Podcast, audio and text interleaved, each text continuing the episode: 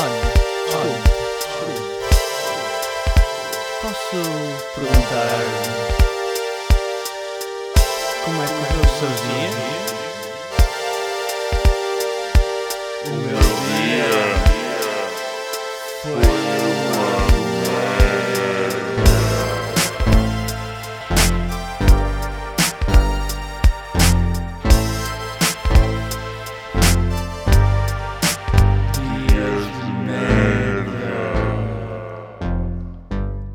Episódio 41.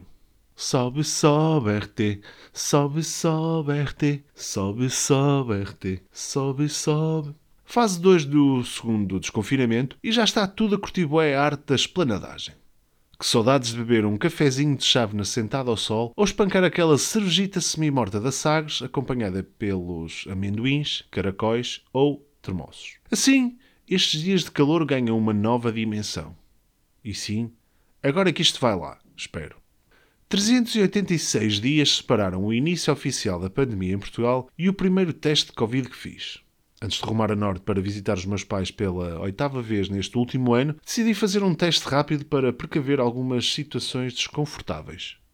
E sim, foi tudo aquilo que indicia o teste. É esquisito, faz impressão e parece que te faz coceguinhas desconfortáveis naquela zona difícil de alcançar.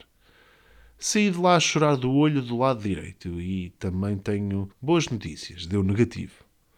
A seguir deixo-vos um top de coisas que deram negativo e eu não me importei. O teste de Cooper, o teste de alemão do primeiro período do 12 ano, aquela relação de merda à distância, teste a doenças infectocontagiosas após sexo promíscuo. Numa semana que a população portuguesa ficou especialista em Direito Constitucional e Justiça Penal, desliguei pela 45ª vez da vida real e entre caminhadas e reencontros com alguns velhos amigos, virei-me para panados, arroz de feijão com carapauzinhos fritos, lanches mistos da Belo Mundo e regiões à moda da senhora minha mãe. Até porque a vida vai muito além do RT nesta pandemia de merda.